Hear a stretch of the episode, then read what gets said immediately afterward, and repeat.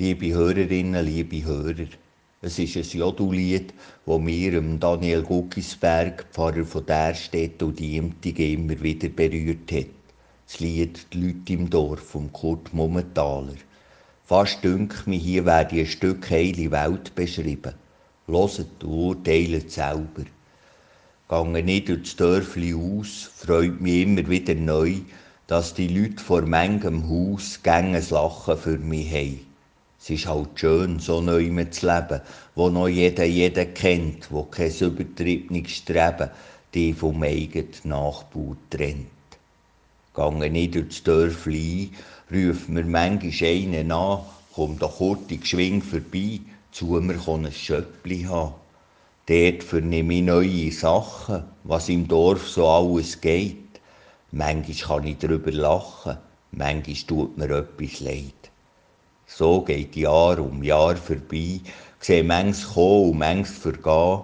Alte Freunde, die sie gesehen, sind ganz plötzlich nicht mehr da. Drum hab Sorge und behalte das Lachen. Gang am Nachbar nicht vorbei. Lebst im Streit, tu Frieden machen. Einisch wird keine Zeit mehr sein. Da geht einer durchs Dorf, und mir hört aus dem, was der Kurt Momentaler beschreibt, dass er hier daheim ist. Und das macht's aus. Er wird in seinem Dorf gesehen, man beachtet ihn und hat Achtung vor ihm. Wie wichtig ist das auch noch heute? Gibt es nicht genug Leute, wo genau das für sie schwierig ist? Sie werden nicht gesehen, sie werden nicht beachtet. Niemand dreht den Kopf und dass jemand sie zu einem Kaffee, um einen Tee, einem Sirüppli Red Bull oder einem Schöppli einlädt, da davon kann keine Rede sein. Kinder müssen das erleben, Jugendliche und Erwachsene, Leute aus allen Generationen. Besonders trifft es die Leute, die am Rand sind, neben uns und sowieso in den Augen von vielen eigentlich nur stören. Aber das Gefühl, man werde nicht gesehen, gibt es auch an Orten, wo man es eigentlich gar nicht würde erwarten Du bist mein Gott, der mich sieht. Die Worte aus dem ersten Buch Mose reisen unseren Blick auf etwas, wo nicht immer leicht zu glauben, aber wo Leute, die auf Gott vertrauen, immer wieder bestätigen. Dass Gott uns sieht, dass er uns nicht überschaut, sondern anschaut, uns seine Aufmerksamkeit schenkt und uns so auch Achtung zeigt.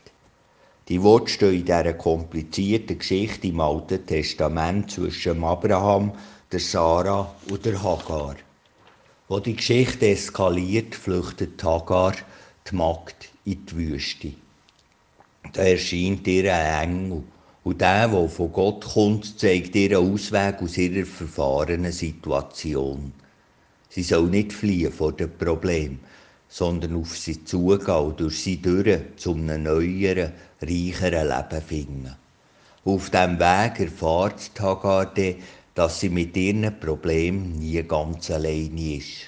Sie kann damit rechnen, dass Gott in der Nähe ist, mit seiner Aufmerksamkeit und Zuwendung.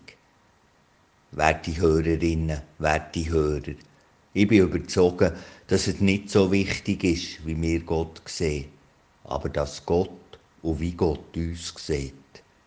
Niemand von euch würde mir widerreden, wenn ich sage, dass Gott unsichtbar ist. Und das heisst auch, wir können nicht über Gott verfügen. Gott, würde ich sagen, lässt sich nicht instrumentalisieren für unsere Interessen. Er bleibt immer der ganz Anger. Er bleibt das Geheimnis. Das ist das eine. Das andere, wir können Gott gleich erfahren. Er hat sich gezeigt, wir können ihn identifizieren durch das, was er macht und wie er uns begegnet. Auf jeden Fall macht Hagar die Erfahrung.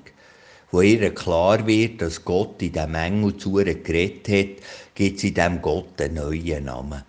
Du bist ein Gott, der mich sieht. Vielleicht bin ich alleine, aber mich begeistert der Name. Gott schaut besonders auf die, die am Rand stehen.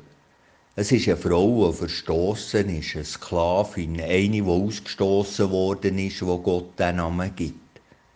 Manchmal fällt es uns ja schwer, das zu glauben, dass Gott wirklich so ist, ein Gott, der uns sieht. Jeder von uns könnte von einer Situation erzählen, wo wir Gott gar nicht so erlebt haben. Nicht als einer, der da ist, aber als einer, der nicht da ist. Nicht als einer, der uns sieht, sondern als einer, der uns überschaut. Manchmal ist er wie in einer feisteren Woche.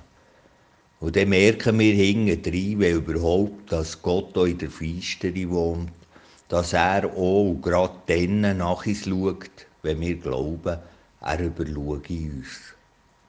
Vielleicht ist das ja die wichtigste Erfahrung, die wir mit Gott machen können. Ihm nachschauen, weil er uns angeschaut hat. Vielleicht können wir von Gott nur etwas erfahren, wenn wir ihm so hinten drin schauen, wenn wir die Spuren anschauen, die er in unser Leben gelegt hat.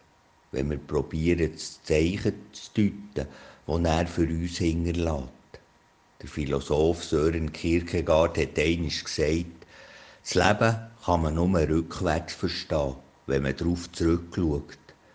Aber es kann nur gelebt werden, wenn wir gegen vorne schauen. Das ist auch unser Dilemma. Und hier kommt der Glaube ins Spiel.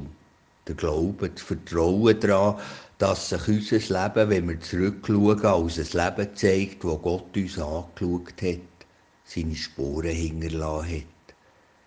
Was gibt uns denn der Mut und Kraft, weiterzumachen, auch wenn die Zukunft schwierig, ungewiss, feister vor uns liegt? Die Antwort liegt auf der Hand. Du bist ein Gott, der mich sieht. Ich bin überzeugt, dass da viel mehr Leute durch das Dörfli gingen und sich daran freuen dass man sie sieht, sie beachtet, ihnen Achtung entgegengebrungen wird.